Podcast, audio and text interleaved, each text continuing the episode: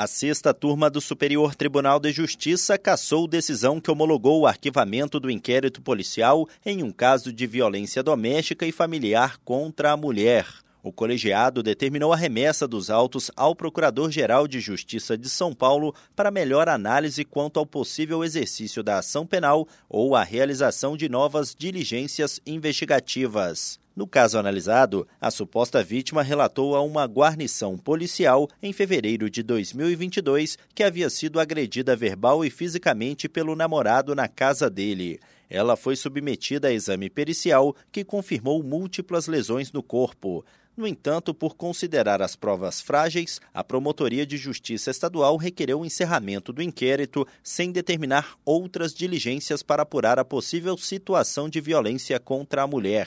O pedido foi homologado pelo juízo de primeiro grau. A possível vítima pediu a reconsideração do arquivamento, porém a promotora e o juízo se manifestaram contra. O Tribunal de Justiça de São Paulo negou a reanálise do caso.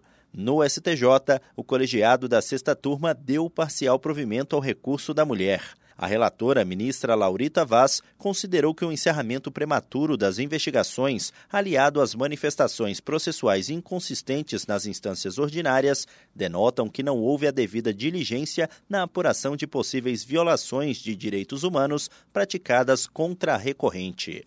Do Superior Tribunal de Justiça, Tiago Gomide.